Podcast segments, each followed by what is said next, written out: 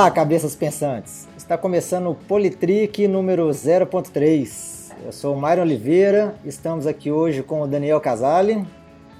Olá. Estamos também com o Raul Torres. E aí, pessoal, beleza? E hoje nós temos o convidado, que é o Juliano Loureiro, que é engenheiro ambiental ele é sócio da Friends Lab, Inovação e Empreendedorismo, e CEO da Inovação EAD, Educação Ambiental à Distância. Isso, olá pessoal, boa noite, boa tarde ou bom dia, né? Depende do horário que cada um vai escutar. É, eu agradeço o convite e espero que hoje tenhamos uma conversa muito bacana, muito legal. E vamos embora. Beleza. Ô Daniel, qual vai ser o tema dessa semana? Bom, então hoje a gente vai falar um pouco sobre a PEC 65 desse ano de 2016, que propõe uma mudança na legislação que se refere a licenciamento ambiental da obra, de forma geral. Bom, é, essa PEC 65, né, de 2012, né, ela foi aprovada no dia 27 de abril na Comissão de Constituição e Justiça, lá no Senado, é de autoria do senador Assir Gurkax, do PDT, de Rondônia, e o relator foi o senador Blairo Maggi, do PR do Mato Grosso. É, ela foi aprovada na Comissão de Constituição e Justiça e logo depois da aprovação ela seguiu para plenário. Né? E uma vez aprovada em plenário, ela passa a valer. Daniel, o que, que, essa, que, que essa proposta fala? Bom, Mário, pelo que eu entendi, né, de uma forma assim bem sucinta, é, toda vez que uma, uma obra está sendo realizada, era necessário passar por alguns, alguns passos, né, que seriam passos de fiscalização por parte do governo, para que essa obra tivesse o andamento. Né? Então, esses passos seriam como se fossem checkpoints legais que a, aquele que estava realizando a obra teria que cumprir. Né? E essa PEC ela traz uma proposta de, de certa forma, extinguir esses passos. É, não, não necessariamente que eles não existiriam, mas que a obra não seria parada caso elas tivessem desacordo com algum de, de, desse, dessas etapas do processo, né? Pelo que eu entendi, foi algo mais ou menos por aí. É mais ou menos por aí mesmo, Juliano?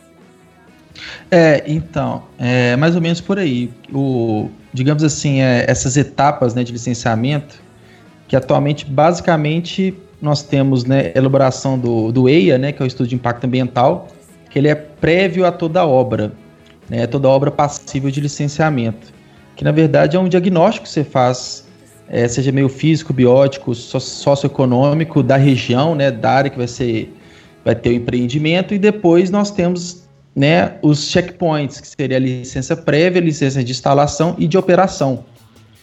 Então, o que, que essa PEC pretende? Após a apresentação do EIA, né, que é o estudo de impacto ambiental, a obra não poderá ser paralisada. Ou seja, independente do que ocorrer durante o processo de instalação, né, o estudo prévio e de operação, a obra não poderá ser paralisada. E a gente bem sabe que é, as obras, principalmente no Brasil, obras públicas, né, essa PEC vale para obras públicas, elas ocorrem né, com atrasos, né, com diversos problemas. Então uhum. seria mesmo um atropelo à atual legislação ambiental. Ou seja, de nada serve né, você ter esses checkpoints, sendo que eles estão ali justamente para não barrar o processo, né, mas sim fazer com que todo o projeto seja feito da, da melhor maneira possível. E é, eu, como engenheiro ambiental, para mim, isso é uma, uma afronta, né? Tudo que a gente estudou, tudo que a gente viu em campo mesmo, né? Então, mas é, enfim. É, atualmente uma obra só começa depois que ela passa por todos esses todos esses checkpoints ou não? Hoje Não, na verdade não. É, o que acontece? Tem também é a LOC que a gente fala, que é a licença de operação corretiva. Vamos supor, você quer implementar uma indústria, seja né, de qualquer setor que seja. Nada te impede, entre aspas, de construir e. Mas você está sob sob risco de pena, né, de multa, de sanção, paralisação da obra, etc. Por isso que existe a, a licença corretiva, né, que é a LOC, licença de operação corretiva, que a, é após a implementação você pode entrar com esse processo para se regularizar. mas o ideal, obviamente, é você iniciar né, no órgão público, seja estadual ou federal, abrir a abertura do, pro, do processo né, de apresentar o estudo de impacto ambiental e seu respectivo RIMA, que é o relatório né, de impacto ambiental. A partir daí, tendo aprovação do órgão competente, seja o IBAMA ou os órgãos estaduais, a partir daí você pode começar é, entrar com um processo de licença prévia, né, que é uma análise prévia do, do local, etc., para depois implementar. Então, entre aspas, nada impede, mas legalmente não pode, né?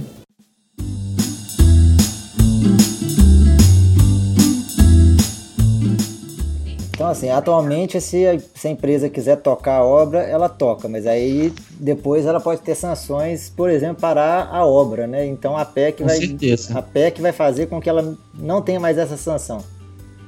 É, o que a PEC diz é assim: você apresentou seu estudo de impacto ambiental, ok. Independente o que vier pela frente, porque assim, você faz o estudo, você vai levantar qual que é o cenário atual daquela região. Pois é, Seja, quem, faz, quem, é... Faz, quem faz o estudo é a própria empresa, né? É a própria empresa que geralmente contrata uma consultoria ambiental ou uma né, específica e a empresa geralmente terceirizada, né, uma consultoria vai fazer todo o estudo, vai fazer análise do local e etc. Vai ter um documento que é o EIA, geralmente é um, é um estudo pesado, é um dos maiores tipos de estudos ambientais que existe, ele é multidisciplinar, é, envolve engenheiros, biólogos, geógrafos, geólogos, é, sanitarista, dependendo, engenheiro civil, assim, é multidisciplinar e é um documento pesado, mas apresentando isso, nada impede que a obra chegue até o final.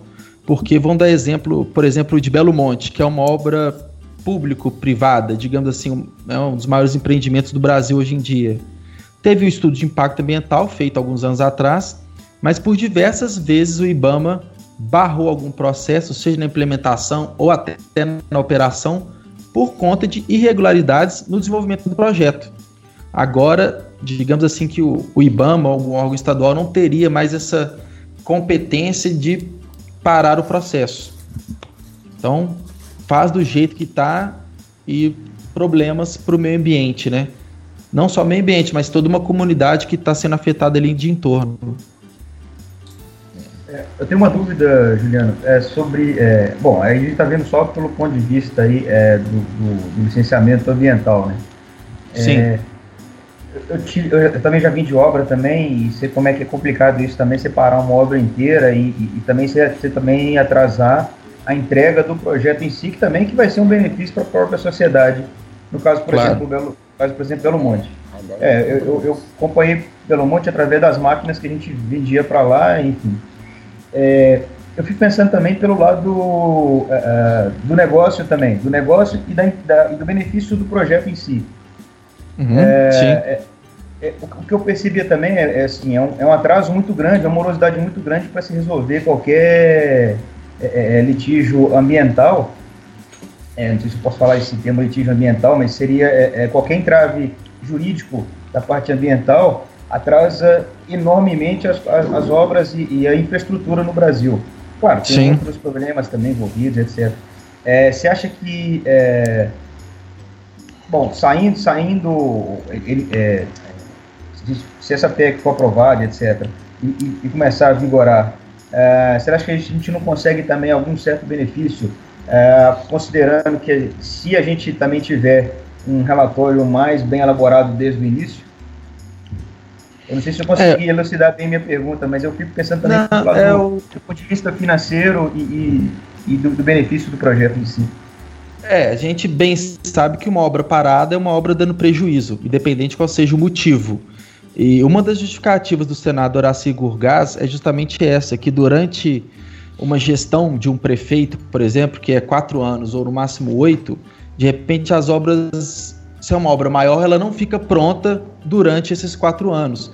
E uma das justificativas que ele deu né, no relatório pela, pelo, digamos assim, a não conclusão de uma obra em quatro anos, just, é justamente esse atraso que você citou dos entraves ambientais. Mas eu acredito que questão de, é, pensando unicamente no tempo, é, ganha-se sim, né, com a conclusão da obra. Mas eu não acredito que o maior problema de um atraso de uma obra seja as questões ambientais. Até porque se teve o um entrave ambiental é porque algo estava errado. Né? Ou seja, a obra não deveria continuar.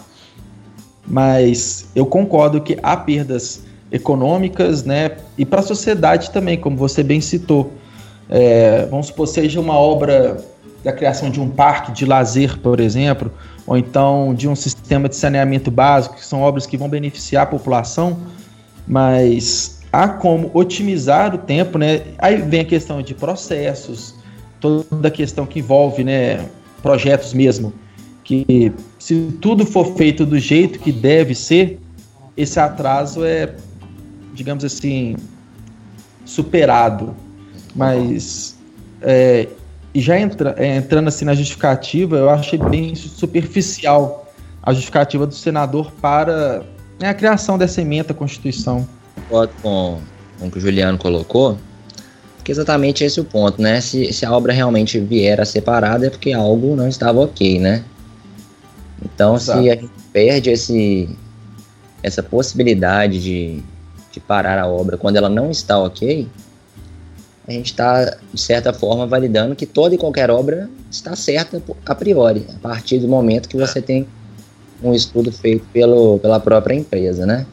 É, o que a gente vê muito hoje é viaduto caindo, ciclovia caindo e muitas obras né, feitas de maneira porca, né? né? Barragens, pô, né? Enfim. Eu, assim, do, do, da parte que eu tenho conhecimento desse, desse estudo prévio do EIA, é, mesmo sendo estudos que são feitos, né, às vezes, um, igual você disse, um estudo pesado, multidisciplinar, ainda assim esses estudos não conseguem levar em conta toda, às vezes, a, a importância ali que existe daquele, daquele local que está sendo afetado, né. É, falando Exatamente. especificamente do ponto de vista biológico, subestima-se muito a fauna, né? Vários trabalhos científicos de colegas meus na parte de, da ecologia mostraram que algumas áreas que foram feitos certos levantamentos de EIA, na verdade, tinha uma diversidade biológica muito maior. Né? Então é um, é um, problema também é, de como que esse estudo prévio é feito, né? Como você contrata uma empresa particular, não existe muito controle sobre o quão acurado o resultado final vai ser, né? É, então, e minha preocupação é que é. talvez a qualidade desses EIAs até caia, porque é a parte ambiental está sendo passado um trator por cima. Então, qual que será a real necessidade de fazer um EIA bem elaborado, bem estruturado, robusto, né? Fica essa dúvida.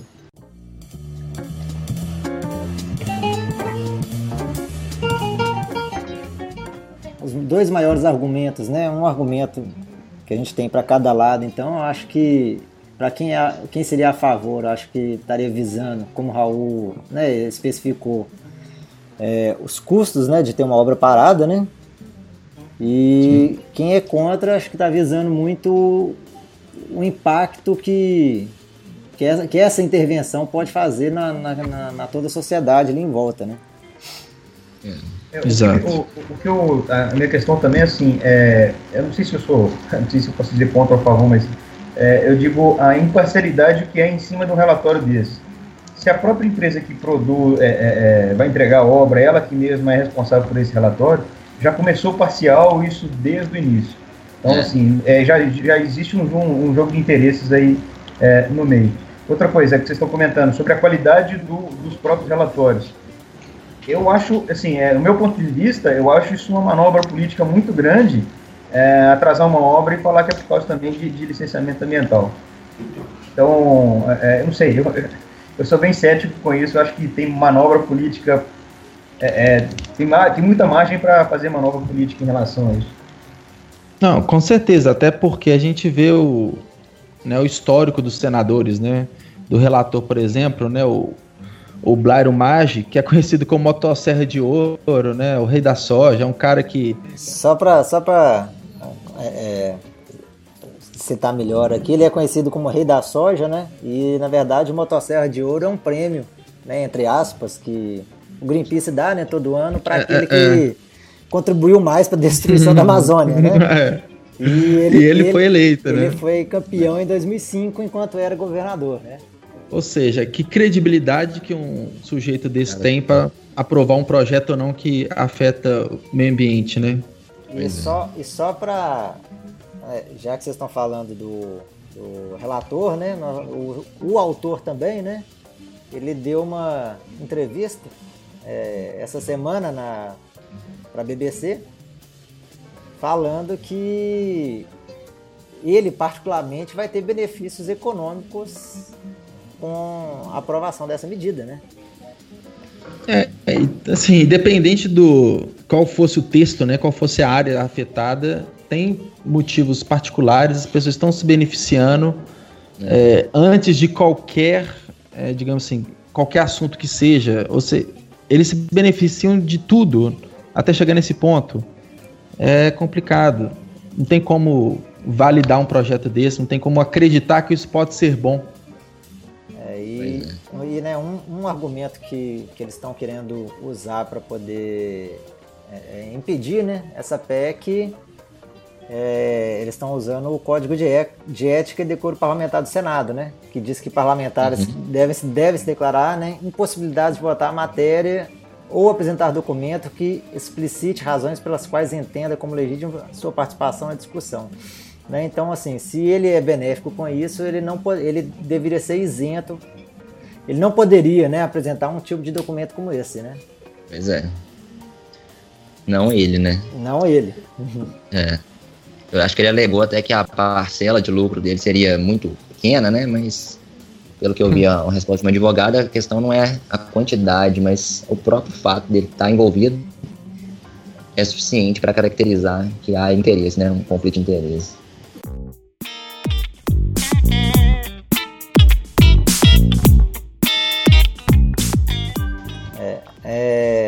E segunda-feira agora, né, dia 9 de maio, é, membros né, do Ministério Público Federal tiveram lá no Congresso e para poder levar para o relator as preocupações que eles têm com, com essa medida, né? Então eles encontraram lá com não, não com o relator, mas eles acho que eles entregaram lá as, a manifestação deles, né, pro, no gabinete lá do do Blário Mais. Sim.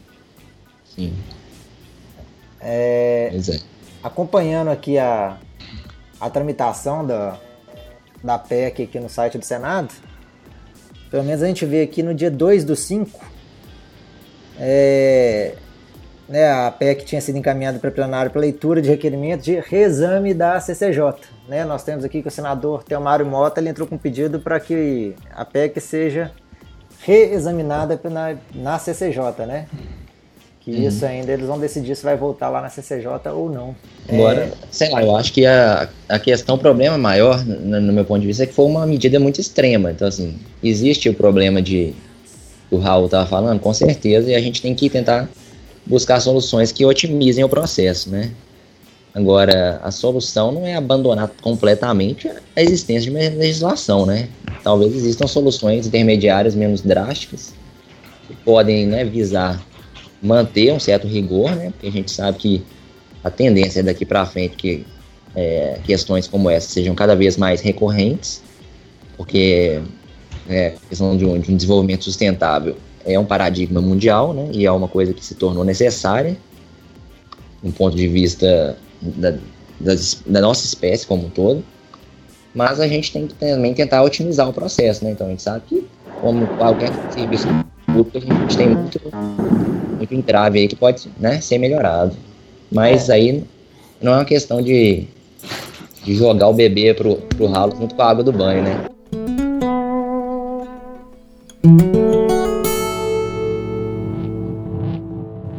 É, o pessoal, o pessoal tem falado que né, é, o processo do licenciamento atual é falho, né? Mas a uhum. solução não seria acabar com o processo, né? É, deveria ser trabalhado uma forma de melhorar esse processo e não acabar com ele, né? É, eu confesso pelas obras que eu passei, os processos são falhos mesmo.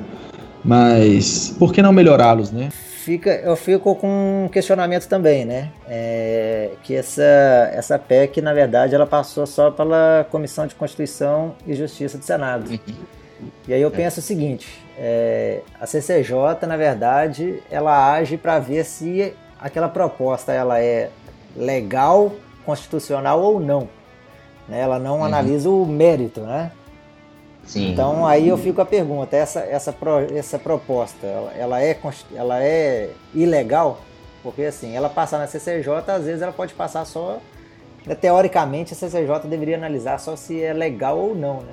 Então uma norma Sim. dessa seria legal? Ela está indo contra a, as leis ambientais? É, a questão legal mesmo, talvez eu não tenha talvez tanta propriedade para falar, mas que fere toda a legislação ambiental existente, isso é com certeza. Se entrarmos hoje no site do IBAMA, por exemplo, e vemos qual que é o, é o rito, digamos assim, né, do, do licenciamento, lá é descrito claramente, né, de instalação, de operação, e fala que a obra pode ser suspensa a qualquer momento se não foram atendidas, né, todas as exigências do motivo, etc. Então, é, é, claramente isso fere a legislação ambiental existente, né? Sim. Aí, eu, né, a parte jurídica eu já não entendo o que, que uma PEC pode sobrepor ou não, né? Uma legislação, digamos assim. Uma das alegações do, do Ministério Público Federal é que essa proposta ela é ela viola os dispositivos constitucionais, né? Eles uhum. acham que ela, ela é ilegal. Ele explica por, por quê? Hum. Qual seria o trecho da, da Constituição que ela iria contra, mano? É... Não, eu não, eu não, eu não peguei a. E, isso está no documento que foi entregue no, lá para o senador Blairo Maggi, né? É... Eu só estou lendo uma, uma entrevista, tô, tô, na verdade estou lendo uma matéria no próprio site né, do Ministério Público, mas lá não tem, não fala o porquê não. Aqui, ele só fala assim, ó, ele, só, ele só fala aqui que ela viola os dispositivos constitucionais e afasta a possibilidade do Poder Judiciário apreciar eventuais questionamentos quanto ao estudo de impacto apresentado. A PEC abre hum. brechas para o Brasil sofrer ações internacionais, mas é... Aqui, não, aqui tá falando isso aí? É um procurador da República, João Akira Moto. Então, é... é... Esse negócio de, de se tá na Constituição não tá, se é legal ou não é. A gente vê, por exemplo, esse exemplo do, do impeachment, por exemplo. Você vê senador, é, deputado, é, juiz, tá todo mundo falando. Um, uma parte fala que é legal, outra parte fala que não é legal, aí você fica no meio. Eu, sinceramente, até hoje, ninguém me convenceu de nenhum dois lados, tipo, se é constitucional, se não é, se... Então, assim, é, igual o Daniel perguntou, ah, isso aí tudo bem, mas ele fere qual item lá da Constituição, etc. Uhum. Aí eles não falam também, é... Não sei, a gente lê tanta besteira... Não... Só, falam, só falam que fere e pronto, né? Não... É, exatamente. Assim, é, talvez o cara que acredita nisso fala que fere, o cara que não acredita fala que não fere, enfim... É... Acho que a discussão tem que ir mais pela, pelas consequências aí, né? Como seria é. se, se de fato fosse aprovado, e independente, mesmo que seja constitucional, a gente tem que ver se, se isso vai trazer algum benefício, né? E, ou então quantos, quantos malefícios isso pode acarretar, né? Acho que é um, é um caso que tem que ser mais. É, é, o meu ponto de vista, assim, é, obra no Brasil é muito complicado, ainda mais obra pública. Então eu não consigo ver esses reais benefícios que, que o, o senador justifica de volta para a população e para os cofres públicos, né? Porque eu não vejo realmente. No papel é muito fácil falar que a obra vai mais rápida e vai gastar menos. Mas eu não consigo enxergar isso de uma maneira prática, né, uma maneira real.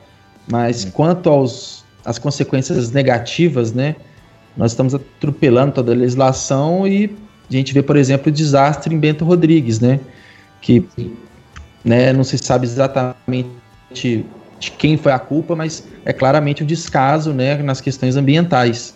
Então, e, e, provavelmente, né, as, provavelmente não, com certeza as barragens da Samarco passaram por todo o processo de licenciamento ambiental. Agora imagina se não, estiver, não tivessem passado. É. Né? Eu imagino consequências muito maiores. Sim. E, e enfim. é um caso que está recente, eu né? Vejo muito mal. Consegue relacionar, né? Que, que realmente é, é era algo para a gente ter falado, poxa, depois de um desastre desse, é, a, ten, a, tendência não deveria ser flexibilizar, né? Mas sim fortalecer aí todo, Ficar mais todo rigoroso. tipo de, de, fiscalização, né? Inclusive fiscalizações é. que acontecem depois que a obra está pronta também, né? Que é outro problema muito grande, né? Claro. Não basta licenciar a obra é, até o fim dela. Tem... É, e o que acontece? Quando é o, o IBAMA, né, o órgão estadual finalmente entrega essa licença de operação, geralmente ele vem com algumas condicionantes. E às vezes as condicionantes são monitoramentos, né, que são recorrentes, seja algum estudo né, no, em rios, né, para ver como está a qualidade da fauna, por exemplo, um estudo na sociedade. Então, né, nem mesmo sob a licença de operação mesmo, você está livre né, das questões ambientais. Tem relatórios né, de análise de água, por exemplo, tem diversos documentos que têm que ser entregues para o órgão público. Então, se isso for feito lá no começo de maneira atropelada, como que será o pós também? É como que será esse acompanhamento de algo que foi feito de maneira é, errônea, digamos assim? É, nesse caso você citando aí do caso do, do da, da, barragem lá de Mariana, né, da Samar, assim, é, aquilo foi uma aberração que eu acho que é incalculável. Aquilo ali a gente nunca vai conseguir calcular o prejuízo que foi aquilo, né? É. E, se, e se calcular vai ser daqui várias, várias centenas de anos. Bom, hum. aí uma coisa que eu vi lá, por exemplo, é a questão da operação, né? Aí o Ibama chegou lá e é, falou, olha, realmente tinha algumas falhas aqui, etc.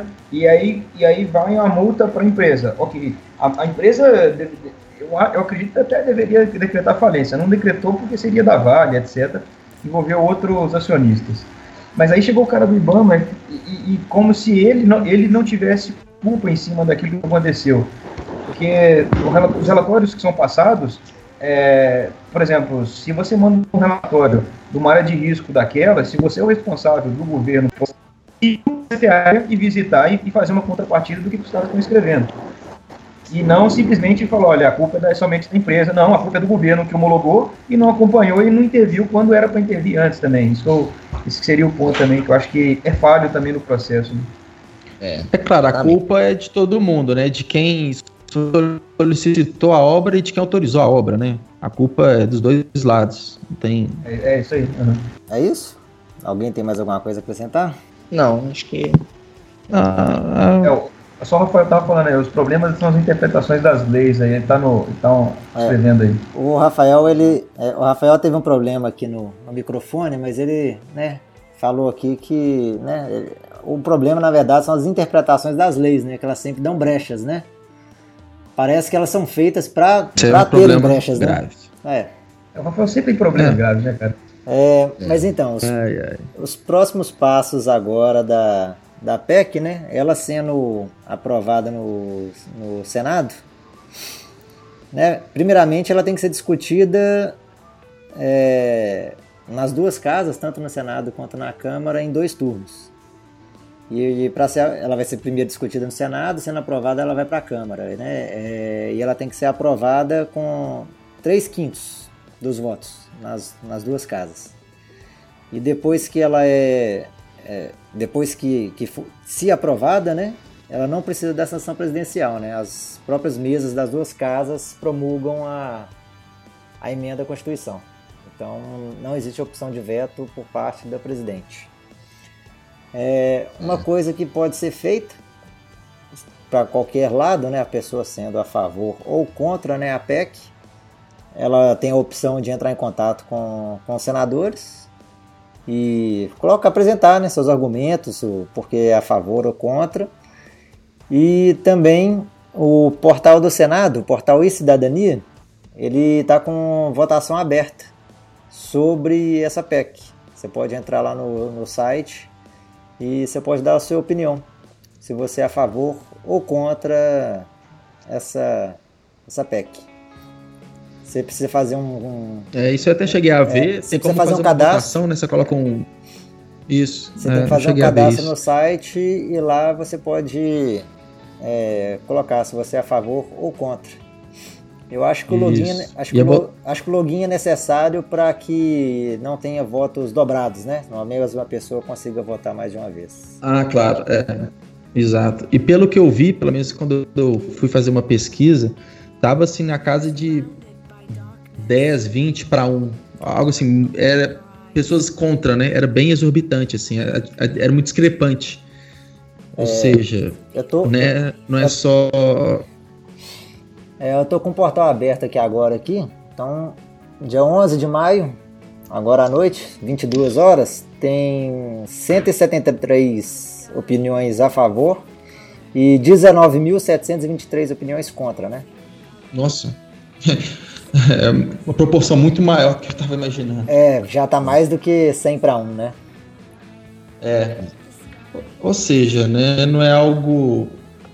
É, o que a gente está discutindo aqui faz sim, total sentido de acordo com a, com a opinião popular, né? É. Isso.